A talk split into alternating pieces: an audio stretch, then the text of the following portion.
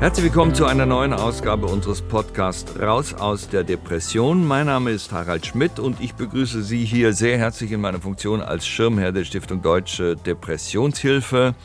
Ich freue mich sehr, unseren Experten, der wie immer mit dabei ist, begrüßen zu dürfen, Herr Professor Dr. Ulrich Hegel. Grüß Gott, Herr Hegel. Guten Tag, Herr Schmidt. Auch diesmal wieder aus Leipzig? Ja, sitze hier in Leipzig. Ich sitze in Köln äh, im Rahmen der ARD-Programmhilfe, das muss ich doch mal verwenden, diesen Begriff in einem Studio des Deutschlandfunks. Und äh, ich freue mich sehr über unseren heutigen Gast, Herrn äh, Professor Hegel, werden wir dann später hören, der das Ganze mit der Analyse einordnet, was wir jetzt dann in den nächsten 15, 20 Minuten hören. Ich bin ein echter Fan von meinem heutigen Gast. Ein Kollege, Stand-up-Comedian und oh. wirklich einer der Großen. Und er ist wirklich, er ist wirklich sehr lustig. Ich kann Ihnen Beweis mhm. Äh, liefern. Ich habe äh, sein Programm gesehen und ich habe einfach durchgelacht. Vor, bei der vorletzten, ähm, wie, wie heißt das immer, Patientenkongress der Stiftung Deutsche Depressionshilfe in Leipzig ist er aufgetreten und ich habe eine Stunde lang gelacht. Herzlich willkommen. Ich finde großartig, dass du mit dabei bist. Thorsten Sträter. Vielen, vielen Dank. Ich würde die Aufzeichnung jetzt auch direkt unterbrechen. Es wird wahrscheinlich nicht mehr besser für mich. Nee, das, das war fantastisch. ja, nee, das, das, ist so. Das ist so. Es tut mir leid. Ich, ich bei Shows werde ich das jetzt einspielen. Ja, nee, so. ja ich finde dich lustig. Das ist, ja, es, ist, es, ist, es, ist nicht als, es ist nicht als Angriff gemeint, aber ich, äh, ich, ich konnte Nein. nichts dafür. Ich saß unten, habe gelacht. Ja, ich wäre auch ja, bereit gewesen. Du kennst das, so eine kritische ähm, Mine zu ziehen oder so. Naja, die ersten zehn Minuten waren ganz gut, aber dann und ich habe eine Stunde lang durchgelacht. Ja. Ich hätte es auch angenommen. Dankeschön. Ja, und, äh, du bist ja Bedeutet auch, mir was. Du, du wo, wo sitzt, ja. sitzt du denn? In Las Vegas jetzt das, oder in, in New York? In, das ist jetzt, nee. jetzt in Las Vegas. Äh, vor fünf Minuten noch im Ruhrgebiet, in einem kleinen Ort namens Waltrop heißt der. Ah, schön, Ein bisschen ja. weit weg von Dortmund ja. in meinem Büro und ja. äh, Struggle mit der Technik, aber jetzt geht's hier hervor. Ja, nee, aber du hast das toll in den Griff geregelt. Und wie gesagt, ich habe hier betreutes Moderieren im Deutschlandfunk im Rahmen ja. der ARD-Programmhilfe. Aber ich sag mal nochmal, also du bist einer der Großen, angefangen mit Poetry Slam, dann äh, Texte geschrieben. Er, erster Auftritt, wenn das richtig war, bei Dieter Nuhr im Fernsehen ja. und zwei hat er Formate wie Extra 3, Sträter, Sieben Tage, Sieben Köpfe, Grimme-Preis zusammen mit Kurt Krömer und, und, und, und, und. Und heute hier bei uns, wie kam die Depression in ein Leben? Oh, wie kam die in mein Leben? Ich habe, ähm, die kam. Ich habe in den 90ern angefangen, mich nicht mehr gut zu fühlen. Ich habe neulich noch versucht, darüber zu schreiben, habe ich dann auch gemacht für mein neues Buch, für das wir keine Werbung machen. Doch, wie heißt das? Aber ich habe den Titel vergessen, sag es bitte. Äh, du, du kannst alles lassen, du musst es nur wollen. Und ähm, das, da, da ist halt eine Geschichte mittendrin, das war mir so ein Bedürfnis, weil ich mich natürlich auch gefragt habe, warum ich kein Buch über Depressionen schreibe. Ja. Das meine ich ja gegenüber den Kollegen auch nicht böse. Ich nee, freue mich nicht. über jeden, der, der die, die Länge und Tragfähigkeit eines Buches hinkriegt. Ich habe fünf Seiten hingekriegt. Und da ist mir klar geworden, dass es in den 90ern einfach irgendwann anfing. Also es war einfach es war eh alles auf niedrigem Niveau ähm, in, in meinem Kopf. Und dann fing ich an, mich bewusst schlecht zu fühlen. Und das war so, ich weiß es nicht mehr, 94, 95, das wäre auch ein Problem geworden, um darüber ein Buch zu schreiben. Ich kann mich nicht ans genaue Jahr erinnern. Und ab da fing es an, mir schlecht zu gehen. Und das ist jetzt alles schon, ja, fast 30 Jahre her, aber äh, kommt immer wieder, kommt gerne wieder. Aber was heißt denn, also wie, wie schlecht gehen? also richtig schlecht. Also es war, ich war vollkommen isoliert. Es war jetzt nicht so, dass ich jetzt mit meiner Familie, wie bei den Waltons, dass wir da alle ums Lagerfeuer saßen und Grandpa ist in die Stadt gefahren, Sack Zucker holen. Ja. Ich saß alleine in der Bude im Dortmunder Norden und habe in einem Baumarkt gearbeitet. Und, ja. also, oh Gott, ey. Und das war, ähm, ich stellte fest, dass ich nicht mehr rausgegangen bin aus der Bude, so normal. Ich bin einfach nicht mehr rausgegangen und morgens zur Arbeit und abends nach Hause und dann bin ich nicht mehr rausgegangen. Dann haben sie mir irgendwann den Strom abgestellt, das aber nur als Bonbon am Rande. Ich habe dann viel gelesen. Und irgendwann stellte ich fest, dass es mir mental immer schlechter geht. Man hat ja überhaupt keine, keine Benchmark, ja. ähm, weil ich mir dachte, solange ich es ins Kino schaffe, ist alles gut. Dann gucke ich einen Film, zwei Stunden denke ich nicht nach und dann gehe ich wieder nach Hause. Was war das zum, Beispiel, dann, für, was war das zum Beispiel für ein Film in so einer Phase? Also, oh, das ist tatsächlich, äh, aus Schindlers Liste musste ich rausgehen, komplett. das habe ich gar nicht auf Kette gekriegt. Dann habe ich gesehen, äh, ähm, das war so die Zeit auch so um Forrest Gump rum. Ja. Dann lief ein Film namens, ein gar nicht mal so guter Film namens Wolf mit Jack Nicholson. Ja. Ein Ja. ganz großer Wurf von ihm. Und das waren so die Filme, an die ich mich erinnere, wo ich mich zwei Stunden ins Kino gesetzt habe. Und dann ging's. Das mache ich immer noch, wenn es mir nicht so gut geht. Und, ähm, aber es wurde da ab da schleichend schlechter. Irgendwann ist mir klar geworden, mir geht es nicht mehr so gut wie letzten Monat. Und das habe ich als gegeben hingenommen. Das kam mir vor wie, äh, das ist dann eben so. Wenn man das mit keinem abgleichen kann, geht man davon aus, dass das Leben dann halt entsprechend scheiße ist. Man fühlt sich vollkommen entsetzlich bis zum Rest seines Lebens. Und dann überlegt man sich über die nächsten Monate, wie lange man bereit ist, sich das noch anzusehen. Also, weil das macht ja keinen Spaß. Das ist ja so ein Treibsandleben, durch das man so durchgeht in Brusthöhe. Und dann ähm, ging das einige Monate bis zu einem Jahr ganz schrecklich. Arbeiten ging immer. Ich weiß nicht, woher das kommt. Ich konnte normal zur Arbeit gehen um neun und konnte da eine Schicht machen bis 20 Uhr. Und danach fiel ich sofort in so ein tiefes Loch der Schwärze und das wurde immer schlimmer. Und ich musste zwischendurch schon lachen, weil ich mir dachte, das kann ja nicht mehr schlimmer werden. Das ist, irgendwann ist ja auch mal gut. Aber es wurde tatsächlich schlimmer, bis ich tatsächlich den Gedanken hatte, dass ein Suizid, hier Triggeralarm, Freunde, dass es vielleicht keine schlechte Variante wäre, was äh, Spoiler-Alarm nicht passiert ist. Ja, Gott sei Dank. Aber, ist- ja, aber ja, zweimal war ich halt davor, aber Wirklich? einmal war es so dicht dran, ja? Super dicht dran. Und, und wann, wann hast du dann zum ersten Mal sozusagen den Begriff Depression in dein Leben gelassen? Also es ging dir schlecht, aber da, da kommt man ja nicht gleich und schon gar nicht in den 90ern, da war das ja nicht so en Nee, vogue also wie heute. Wie, wie, das- wie, wie kamst du mit Depressionen in Kontakt? Das hatte, das, für mich hatte das keinen Begriff für lange Zeit, bis ich dann, ähm, bis ich dann Reinhold kennengelernt habe. Reinhold war Barkeeper. Zum einen in so einer BVB-Bar, wo, wo die ganzen Nackenspoiler-Jungs mit den teuren Tätowierungen vom BVB rumhingen. Ja. Ähm, wo man sich aber keine Cocktails leisten konnte. Der arbeitete aber unter der Woche noch in einer sehr günstigen Bar, wo ich Ja. sporadisch hinging. Ähm, allerdings auch nur um eine Fanta zu trinken. Und da lernte ich den kennen. Und Ja. der war wohl der Auffassung, dass ich rein körpersprachlich, dass das nichts wäre, was ich da veranstalte an der Bar. Und der hat mich dann darauf angesprochen und kam das erste Mal mit Depressionen. Und dann habe ich ihm gesagt, dass ich das für überambitioniert halte, äh, dem Etikett zu geben, weil manche Menschen fühlen sich einfach schlecht. Vielleicht hat man es auch nicht besser verdient. In mir geht es auf jeden Fall dreckig. Und damit hat sich das. Und er war schon der Auffassung, dass es wohl Menschen gibt, die es schon mal versucht hätten, das zu behandeln oder behandeln zu lassen. Er zum Beispiel. Und der hat mich dann zum Arzt geschlört. Es war ein riesen Aufriss an dem Tag aufzustehen, sich eine Hose rauszusuchen und dann mit ihm zum Arzt zu gehen an der Hansastraße in Dortmund.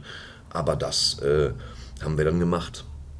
Und äh, der, Und der Arzt hat, ja, der Ja. Arzt hat dann erstmal angefangen, meine Hirnströme durchzumessen, was ich seltsam tröstlich fand. Bei mir wäre es in dem Moment auch am liebsten gewesen, er gesagt hätte, ja, tut mir leid, Sie sind einfach wahnsinnig. Schönen Nachmittag noch. Dann ziehen Sie Ihre AOK-Karte durch. Aber das war es halt nicht. Die Gehirnströme waren normal. ja.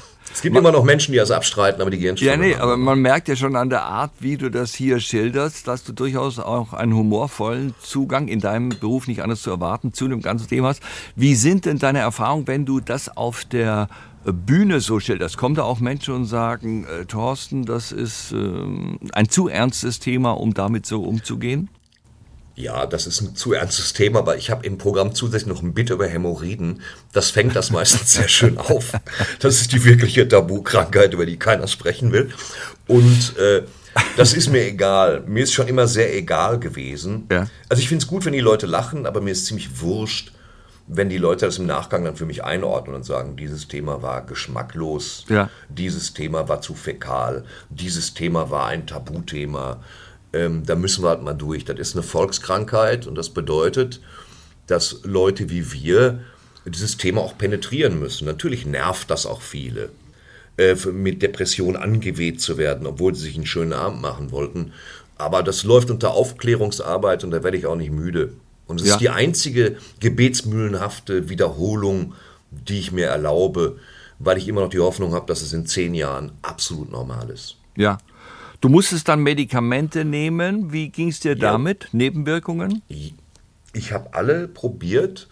Ich glaube, dass ich alle probiert habe. Normalerweise, ich, ich glaube, also äh, ähm, ich, was habe ich denn? Doch, ich habe alles. Ich habe alles durch. Ich habe angefangen, hat das mit Spritzen, die sensationell waren. Leider ist mir das Medikament empfallen. Ich glaube, es hieß IMAP oder so.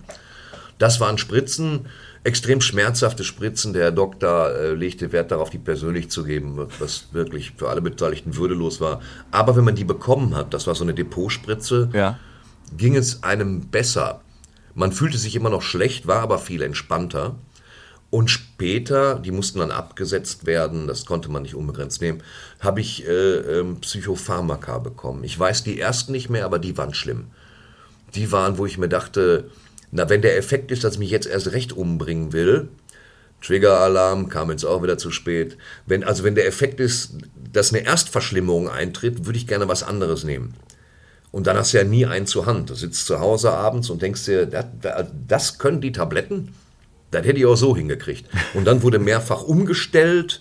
Dann gab es Tabletten, die mir gut geholfen haben. Die haben alles schön abgepuffert. Ich habe irrsinnig zugenommen. Also wirklich. Ach. So äh, wie der Hulk, aber wirklich so in drei Monaten 20 Kilo. Und aber ohne jetzt viel zu essen. Ich hatte gar nicht genug Geld für Fressen. Ja. Und dann, äh, da dachte ich mir so, das ist okay, okay, dann bin ich halt fett und besser drauf. Das ist mir ja generell lieber. Ich bin, stehe auch eh nicht im Verdacht, der Body-Shaming-Mann zu sein. Und dann irgendwann kam ich zu Fluoxetin. Und das ist jetzt keine Werbung, aber die habe ich am besten vertragen. Wie lange hast du die dann genommen? Ja. paar Jahre. Also bestimmt fünf, sechs Jahre. Und dann, wie, wie das so heißt, konnten die Medikamente ausgeschlichen werden unter ärztlicher Anleitung oder wie ging es damit weiter? Naja, das war das so eine halbärztliche Anleitung. Ehrlich gesagt wollte ich, was nicht empfehlenswert ist, sie ohne ärztlichen Rat mal selber ausschleichen.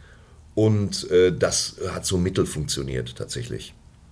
Weil du ja nicht sofort, wenn du dann jeden zweiten Tag nur eine Tablette nimmst, feststellst, oh, es wird schlechter, sondern das manifestiert sich so ein bisschen zeitversetzt.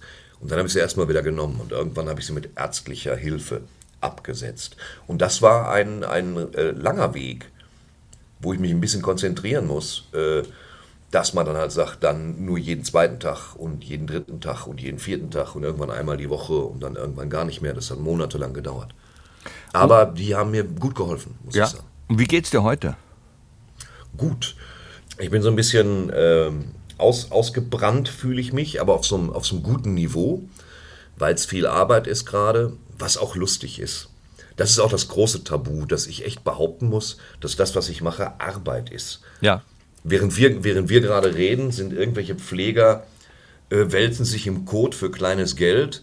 Und ich trete heute Abend in der Westfalenhalle auf. Ich habe nichts weiter zu tun, als zwei Stunden heute zu arbeiten. Und trotzdem ist es manchmal ein bisschen viel körperlich.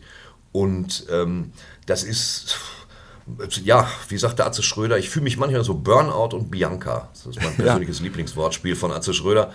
Und ansonsten geht es mir gut. Ich bin müde, weil die Pandemie mir nur im Lockdown eine kleine Pause gelassen hat, wofür ich ganz dankbar bin. Dann Nachholtermine an Open Airs. Aber äh, im Kopf bin ich stabil und gut dabei und fühle mich prima. Ich wollte gerade noch mal nachrechnen, heute Abend Westfalenhalle, wie viele Leute sind da bei dir da? Acht oder so, 8000. 8000 und der, der Schnittpreis im Eintritt ist? Ich glaube so 30 Euro. Ich habe immer Probleme, mehr zu nehmen. Ja, also sind wir bei 240.000 in der Abendkasse. Ja, Ja, das mag und- wohl sein. und du Danke, hast- Harald. du Vielen ha- Dank, Harald. Du hast ja aber, du hast, na, ich sag das auch, um zu zeigen, wa- was man mit Arbeit erreichen kann. Du hast ja aber mit Sicherheit, du, du, du hast ja mit Sicherheit, du hast ja mit Sicherheit Unkosten von 5.000 bis 6.000 Euro, oder? Bei, der, bei dem Abend heute. Du musst ja da Naja, ich- hinkommen gut, und, und, ich, und ich muss da Catering. hinkommen. Ja. Und das, und das mache ich natürlich mit einem vergoldeten Zeppelin.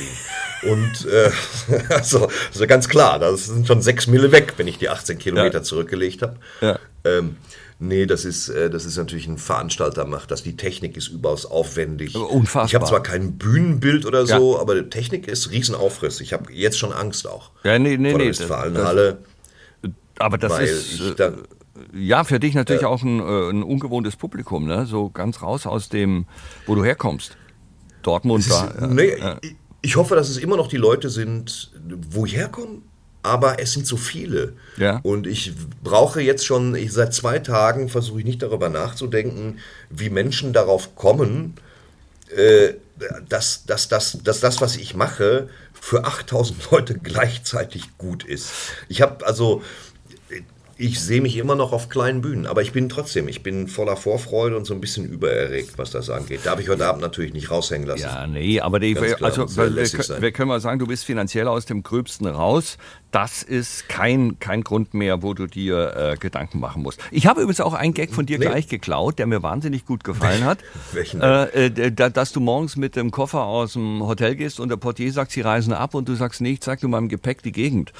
Und ein, auch, auch bei mir, so. pass auf, auch bei mir ein Riesenlacher. Ja, und ich habe gesagt, habe ja. ich geklaut von meinem Kollegen Thorsten Sträter, worauf 20 Leute im Publikum so. riefen, genau daher kommt der. Also die kannten den schon von dir. ja. und, und, und, das hat mir, das hat mir nämlich unglaublich gut gefallen. Zum einen kam ich mir so wahnsinnig äh, seriös vor, indem ich also ja. die, die, Quelle genannt habe.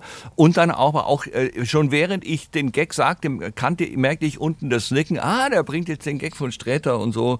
Äh, jetzt nimmt der Abend auch ein bisschen Fahrt auf. Also das, das, äh, das, kann ich nur zurückgeben, weil in der Geschichte, die ich in meinem neuen Buch geschrieben habe, da geht es halt auch um dich. Oh, weil als ehrlich? meine Depression los, ja, ja, da, ja, als meine Depression losging, war das so, dass mir auch das Geld ausging. Ähm, und dann, das hat aber, wie gesagt, also auch für alle da draußen, das hat eigentlich in der Regel nichts miteinander zu tun. Ja. Du kannst diese ganzen, du kannst diese ganzen, alles, was in deinem Kopf abläuft, hat, kann man mit Geld schlecht abgleichen. Geld ist sicherlich hilfreich, aber es heilt keine Depressionen, ist mir aufgefallen. Aber damals habe ich da gesessen und es gab, ähm, und mein einziges Ritual war, die Harald Schmidt Show zu gucken, immer gebetsmühlenartig und dabei immer die gleichen Nudeln zu essen. Es gab sehr günstig aus einer großen Tüte, die war bestimmt so DIN A3, da war so ein, so ein Komplettkonvolut drin aus knüppelharten Nudeln und so einer Soße in Pulverform. Da hast du heißes Wasser drauf gekippt. Ja. Und dann konntest du die, äh, dann hast du die quasi geschüttelt und nach fünf Minuten, wie, so, wie, wie so eine gigantische fünf Minuten Terrine. Ja. Und das ging. Und ja. die habe ich dann abends dann gefressen vom Fernseher. Ja. Und irgendwann ist mir allerdings der Strom abgestellt worden. Und dann muss man sagen, mit so lauwarmem Leitungswasser ja. werden die Nudeln nicht weich. Es war ja. ein, und trotzdem habe ich das geguckt. Und das, das war der Grund, ist mir klar geworden beim Schreiben der Geschichte, ich, ich, gebe zu, es ist kein schöner Grund, aber zu sagen, ich, ich mache damit wegen Harald Schmidt, das ist ein ziemlich, das ist ein armseliger Grund, weil man sich auch einer Sache verschreiben sollte. Aber das ist halt die Realität. Ja, so schließen das, sich für mich immer Kreise ja, und das merkt Und das wäre meine nächste Frage gewesen, ob du dir das Wasser im Kocher oder auf dem Herd heiß gemacht hast oder direkt, wie es für echte Männer üblich ist, aus dem, aus dem Hahn heiß rauslassen. Also der Hahn, der ja. Hahn musste sein, der war aber nie heiß genug. Du musst ja. so 80 Grad ja, haben. Ja, Wahnsinn. Wichtig jetzt über Nudelzubereitung zu sprechen. Und davor hatte ich so einen Wasserkocher, so einen verkalkten Wasserkocher. Ich möchte eigentlich nicht mehr darüber, je länger ich darüber rede, desto mehr stelle ich fest. Eine richtig gute Idee war es nicht. Ja, gut, aber das, äh, das, wir sind ja jetzt bei einem, äh, zum einen glaube ich, dass es die Zukunft ja wieder ist, dass äh, sozusagen lauwarme Nudeln direkt aus dem Hahn, wenn das bei uns gesellschaftlich so weitergeht. Und äh, äh, und, und, das wäre meine Frage nach dem wirklich gigantischen Erfolg, den die Sendung mit dir und Kurt Krömer hatte. Stichwort Grimme-Preis. Ja. Ähm, ist, es, ist es für Männer schwieriger, über psychische Erkrankungen zu sprechen, als für Frauen? Wie ist da deine Erfahrung? Was hörst du mit in Cafés, an Nebentischen? Was höre ich mit an Nebentischen? Ähm, ja, es ist für alle gleich schwierig, habe ich festgestellt. Es ist, also man muss vorne weg muss ich sagen, dass ich bei Kurt Krömer in die Sendung ja einfach reingerutscht habe. Ich freue mhm. mich immer noch wie ein Kind, dass ich einen Grimme-Preis gekriegt habe. Ähm, aber das ist Kurt Krömers Sendung. Das ja. war, ähm, ne, also von daher, da, ich weiß nicht, wie groß da mein Anteil dran ist. Aber riesig, das, das, riesig. Das naja, ich weiß nicht. Aber ich, wie gesagt, ich habe mich gefreut und es war ein starker Moment. War, und, warst du da zum ähm, ersten Mal in Marl, in Marl bei der Preisverleihung? Ja, ja, ich war das erste Mal in Marl bei der Preisverleihung. Der Grimme-Preis ist, das ist der Preis. So. Ja, und äh, das war schön an dem Tag, war ich unglaublich heiser und konnte nicht sprechen. Und das hat allen gut getan. Und es war wirklich, äh, da wurden extrem ambitionierte, also bis, schon bis zu, sag ich mal, bis äh, an, dem, an dem Mangel also schon bis an die Grenze des, des schrecklichen, ununterhaltsamen, aber extrem anspruchsvoller Formate ausgezeichnet. Das war mir auch neu. Ich würde sagen, äh, es wird das ausgezeichnet, worüber wir normalerweise Witze machen. Und wenn man dann selber dabei ja. ist, muss man so, so anerkennend nicken und sagen, ja, toll, was ihr macht. Und, und, und ich hoffe, dass die nachfragen, hast du es gesehen oder so. Äh, also es, ja. Äh, es sind ja doch... Naja, ich, also es ist toll, aber Publikum. Ja. Du siehst, sitzt schon im Publikum und dann wird eine Dokumentation gezeigt, ja. eine unkommentierte Dokumentation in Echtzeit, ja. wo gerade einem einem intubierten Patienten äh, also der stirbt, während du das guckst. Ja. Und dem werden da die Geräte abgestellt. Da habe ich mir gedacht, ja, dann möchte ich jetzt bitte was zu knabbern. Das war absolut so, das ist dann schon mehr als das, was man selber macht. Der Grimme-Preis hat mich sehr beeindruckt. Aber zurück zur Frage. Ähm, also ich rede drüber und es hat mich anfangs Überwindung gekostet. Ich dachte mir, über Depressionen zu reden, mache ich besser in einem Text, mache ich besser in Material, diesem, mhm. diesem Depressionstagebuch. Das kommt mir besser, als frei darüber zu sprechen. Dann ist mir irgendwann aufgefallen, frei ist genauso leicht. Aber ähm, ich glaube, dass wir generell, und das ist auch wieder so weihevoll, das zu sagen, wir müssen generell das alles so ein bisschen aufbrechen. Männer sollten da auch drüber reden. Es kann nicht immer alles ein Muskelfaserriss sein. Und vor allen Dingen äh, sollten Männer auch mal weinen. So, ja. ich sehe so viele Leute, die sich komplett ver Also der Mann an sich ist ja so gesteuert, dass der sagt, ich bin rattig, ich lege Hand an, da hat er keine Probleme. Ja. Wenn er sauer ist, brüllt er rum wie ein Makake. Aber, aber wehe, dir läuft mal ein Tränchen runter, was ja auch ein Ventil ist. Die Leute sollten generell mehr weinen, um festzustellen, was das auch für einen positiven Effekt hat auf den Körper. So. Kann ich nur. Einfach mal eine Runde zusammenbrechen, ja. Kann ich nur mit Tränen äh, unterschreiben. Und das ist eine, eine, sensationelle Überleitung zu unserem Experten, Professor Ulrich Hegel. Thorsten, ich sag mal tausend Dank bisher. Du bleibst bitte in der Leitung, wie wir äh, Radiomacher sagen.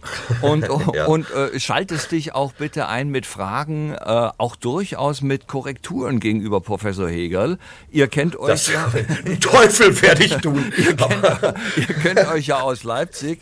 Ich sage noch mal äh, kurz, ich darf äh, Herrn Professor Hegel noch mal ganz kurz vorstellen, Vorstandsvorsitzender der Stiftung Deutsche Depressionshilfe, langjährige Erfahrung in der Behandlung psychisch erkrankter Menschen und äh, außerdem Inhaber der Senckenberg-Professur an der Klinik für Psychiatrie der Goethe-Universität zu Frankfurt am Main. Nochmal, grüß Gott, Herr Hegel. Grüß Gott, Herr Schmidt. Und ich finde, so viel Spaß beim Thema hatten wir schon lange nicht mehr wie heute mit dem Kollegen Sträter, oder? Ja, in jedem Fall. Es ist sehr, sehr kurzweilig und trotzdem spürt man ja durch, äh, was für ein immenses Leiden ja. es ist. Ne? Trotz dieser sehr lockeren Art, damit umzugehen, wenn man tatsächlich so kurz davor war, sich das Leben zu nehmen, dann zeigt es eben den immensen Leidensdruck, den diese komische Erkrankung Depression verursacht.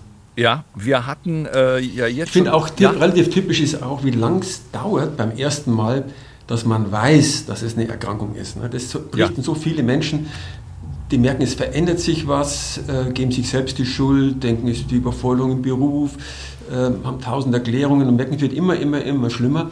Und typisch ist auch, dass es häufig auch Angehörige oder Freunde sind, die sagen, nee, äh, du brauchst Hilfe und dass man das selber gar nicht merkt. Das habe ich so oft gehört von Betroffenen, das hat Herr Sträter ja auch wieder geschildert, ne, dass der Mensch in der Bar äh, offensichtlich so ein kluger ähm, und auch selbst betroffener Mensch war, der ihn da dann zum Arzt geschleppt ja. hat. Äh, wir hatten ja das Thema schon kurz angesprochen. Gibt es einen Unterschied in der Erkrankung? Männer, Frauen, also zum Beispiel erkranken Männer genauso häufig an Depressionen wie Frauen? Ja, Frauen erkranken mal, ab der Pubertät etwa doppelt so häufig wie Männer. Das ist auch in allen Kulturen, ist auch nicht zu erklären mit Doppelbelastung, Beruf und Kinder. Ähm, das ist der Fall. Und es gibt andere Erkrankungen, die erkranken Männer häufiger, das sind Alkohol- und Suchterkrankungen. Bei der manisch-depressiven Erkrankung übrigens, das war ja ein Thema in einem anderen Podcast bereits gewesen, da sind Männer und Frauen gleich häufig betroffen. Aber bei der Depression sind sie häufiger betroffen. Die Frage ist auch immer, ist, ist die Depression anders bei den Männern? Mhm. Im Grunde sind die Kernsymptome der Depression Schuldgefühle, Appetitstörung, Gewichtsverlust, Schlafstörungen, Schuld, äh, ja, Hoffnungslosigkeit, Erschöpfung, die sind völlig gleich zwischen Männern und Frauen. Aber Bei Männern ist trotzdem alles anders. Hier haben wir häufiger eine Komorbidität, zum Beispiel mit Suchterkrankungen, mit Alkoholproblemen, was hier jetzt nicht der Fall war, aber bei anderen kann das vorkommen. Wir haben auch generell bei Männern einen etwas höheren Aggressionslevel, auch unabhängig von der Depression. Und das fließt manchmal ein bisschen mit ein, dass da die Gereiztheit vielleicht häufiger im Vordergrund steht. Aber im Wesentlichen ist es ziemlich gleich. Äh, das Hilfesuchverhalten ist aber ja, anders. Ne? Das, nämlich? Das, das ist so, dass Männer schon in der Regel größere Schwierigkeiten haben, sich Hilfe zu holen. Das liegt zum einen daran, dass ja, es, es gibt ja auch den, die, die, die Männergrippe. Ne? Also ich würde auch hier Wehleidigkeit äh, den Männern auch mit unterstellt, was sicherlich auch nicht selten auch zutrifft. Also daran liegt es nicht, aber ich glaube, dass die Fähigkeit, sich in der eigenen Innenwelt zu bewegen, die eigenen Gefühle richtig wahrzunehmen, einzuordnen, vielleicht sogar auch in Worte zu fassen, dass das bei vielen Männern nicht so äh, vorhanden ist, diese Fähigkeit wie bei Frauen, äh, die einfach äh, in der Gefühlswelt, in, in, der eigenen inneren Gefühlswelt äh, oft sich ja, besser bewegen und es auch besser ausdrücken können. Und das macht es natürlich schwerer für Männer zu erkennen, dass mit den eigenen Gefühlswelt irgendwas nicht stimmt. Und dann kommt hinzu ein gewisses Rollenverhalten. Ne? Der, als Mann muss man halt da sein für die Familie, für andere. Äh, man muss funktionieren, man muss das Geld herbeischaffen. Dieses alte Rollenverständnis ist halt noch nicht ganz überholt und immer noch wirksam. Das macht es vielleicht auch noch schwerer für Männer. Und ähm, deswegen ist der Weg dann oft länger ja. hin zu einer Behandlung. Äh, ein, ein Thema, was wir in jeder Folge hier haben, ist das Thema Antidepressiva, die Angst am Beginn der Behandlung davor, die Angst vor Nebenwirkungen. Äh, können Sie uns erklären, woher kann der Betroffene wissen, dass die Medikamente, die er vom Arzt bekommt, dass das eine wirksame Behandlung ist? Ja gut, wenn sie wirken, ist es wirksam, daran kann ja. man es natürlich erkennen. Alles klar. Was äh, Herr Streiter mit IMAP berichtet hat, das ist, glaube ich, etwas, was man bei der Depression heute nicht mehr machen würde. Äh, das ist kein Antidepressivum, ähm, sondern ein Neuroleptikum, das heute in der Regel ne? nicht ja. gegeben wird. Aber äh, die Antidepressiva, ähm, die haben in der Regel einen schlechteren Ruf, als ihnen eigentlich zusteht. Die Sorgen vor Nebenwirkungen sind oft immens. Äh, ich weiß es nicht, ob äh, hier Herr Sträter unter großen Nebenwirkungen gelitten hat, was äh, das Fluoxetin angeht, das er dann genommen hat. 20 Kilo? nein, nein, nein. Ja, da nicht. Nee, nee, nee, nee Flu nicht. Fluoxetin, Fluoxetin war weitestgehend, also du bist die erste Woche ein bisschen schlappi. Ansonsten hatte ich, ohne Werbung dafür machen zu wollen, bei Fluoxetin keine Nebenwirkungen. Es ist jetzt nicht hilfreich bei der Libido, ist mir aufgefallen, aber es, es, ansonsten hatte ich keine Nebenwirkung. Es sagen viele, dass sie damit ganz gut zurechtkommen und keine wesentlichen Nebenwirkungen haben. Es gibt ein Antidepressivum, das sie da wahrscheinlich bekommen haben, das Gewichtszunahme macht, aber andere machen das nicht. Das heißt, man kann das auch anpassen. Und die Wirksamkeit ist oft besser, als, die, als man oft lesen kann, äh, denn Oft ist es so, dass vielleicht das erste nicht wirkt oder auch nicht vertragen wird. Und dann gibt es ja weitere Möglichkeiten, dass man ähm, ein anderes ausprobiert mit einem anderen Nebenwirkungsprofil, das vielleicht dann gut vertragen wird. Und es gibt richtigen Stufenplan, was man tut, wenn das erste Medikament nicht wirkt. Da gibt es auch Kombinationsbehandlungen und Lithium-Augmentation. Da gibt es verschiedene Schritte, sodass man äh, den allermeisten Menschen ähm, deutlich helfen kann. Und nach dem Behandlungsleitlinien ist ja neben der Psychotherapie die Pharmakotherapie die wichtigste Behandlungssäule. Äh, da ist eine Hörerin-Frage von Imke. Woran merkt man, dass die Besserung vom Medikament kommt oder ob man bloß einen guten Tag hat? Ja, die Wirkung soll halt anhaltend sein. Ne? Das ist ja, wenn man jetzt einen Tag nur mal einen guten Tag hat, würde man noch nicht sagen, das wirkt, sondern erst, wenn es dann über Wochen das Leben wieder anders ausschaut. Ne? Man hat vielleicht noch die gleichen Probleme wie vorher, aber die Probleme werden wieder Teil des normalen Lebens, das ja auch voller Bitternisse ist. Und daran merkt man das. Aber man kann das im Grunde nur in Studien dann, dann wirklich sicher sagen, ob ein Medikament wirklich wirkt, denn es gibt ja auch Spontanremissionen. Ne? Und mhm. äh, manchmal bessert sich ja auch die Depression unabhängig von einer Medikation oder einer Psychotherapie. Das gibt es ja auch. Das ist ja eine in Krankheitsphasen verlaufende Erkrankung, die oft Monate, typischerweise Monate anhält, aber dann oft auch wieder abklingt. Ne? Und manche Erkrankte, die jetzt äh, eine schwere Depression haben und in Behandlung sind, die, wenn sie zurückerinnern, sagen, ja, vor fünf Jahren oder in der Studentenzeit hatte ich auch eine Phase, da ging es mir über lange Zeit schlecht, ich ging kaum mehr aus dem Haus und rückblickend war das wohl auch schon eine Depression damals gewesen. Ähm, da fragt noch René, können Depressionen auch resistent gegenüber Antidepressiva sein? Ja, interessant. Ja, das, das gibt es leider. Äh, sehr viele Menschen werden ambulant vom Hausarzt, vom Facharzt behandelt und von denen hören, hören wir in der Klinik dann wenig. Ne? Denen geht es einfach gut und äh, die leben mit diesen Medikamenten und sind damit äh, zufrieden. Aber dann gibt es eben Menschen, die nicht besser werden und die kommen dann auch häufig in stationäre Behandlung und dann gibt es eine ganze Palette von Schritten. Ich habe schon genannt, Kombinationsbehandlung, Lithium-Augmentation, auch andere Möglichkeiten, die Depression zu behandeln. Die Menschen, wo alles nichts hilft, auch die Elektrokrampfbehandlung nicht hilft, das ist eine ganz, ganz kleine äh, Gruppe und auch hier ist es dann mit viel Geduld oft möglich zu helfen. Aber das sind Menschen, die tatsächlich eine sehr, sehr schwere Erkrankung haben, ein sehr schweres Schicksal äh, die einem auch dann immer sehr leid tun. Und noch eine Frage, die kommt von Maria. Ist es normal, dass erst die Kombination aus mehreren Medikamenten Wirkung zeigt? Normal ist es nicht, aber es ist nicht selten, ne, dass man, äh, wenn es eine nicht wirkt, dann eben eine Kombinationsbehandlung macht. Ähm, das ist ein ganz normaler Stufenplan, wie sie in allen Kliniken ähm, aufgestellt sind. Was machen wir, wenn Patienten zu uns kommen, die auf das eine Medikament nicht angesprochen haben? Äh, wie gehen wir dann vor, damit wir zum Erfolg kommen. Und die Erfahrung in einer Klinik ist, dass eben man bei den allermeisten Menschen äh, deutlich helfen kann und viele gehen im Grunde beschwerdefrei wieder nach Hause zu ihrer Familie und wieder in ihren Beruf. Thorsten, ja. neue Erkenntnisse für dich oder Ergänzungen? Neue Erkenntnisse, naja, äh, Ergänzungen wären, dass wir unbedingt mal darauf hinweisen sollten, dass wenn man Psychopharmaka zu sich nimmt, man ja. nicht wie ein Untoter durch die Innenstadt läuft.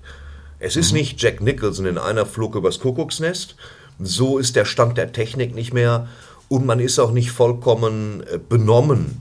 Man, man wirkt nicht sediert oder so. Es ist, es ist eine, eine, eine, eine mikroskopisch feine Ergänzung im Gehirn. Also es ist tatsächlich, die meisten Menschen oder alle, glaube ich, agieren normal, fühlen sich normal. Es bessert einfach diese, diese Baseline. Das heißt, wir haben diese tiefen Löcher nicht mehr. Und äh, Psychopharmaka zu nehmen, habe ich das Gefühl, da haftet auch noch so ein Tabu dran. Äh, das wirkt immer so nach dem Motto, wer, wer Tabletten nimmt, ist nur zu faul für Therapie. Äh, was nicht stimmt. Beides hilft gleich gut.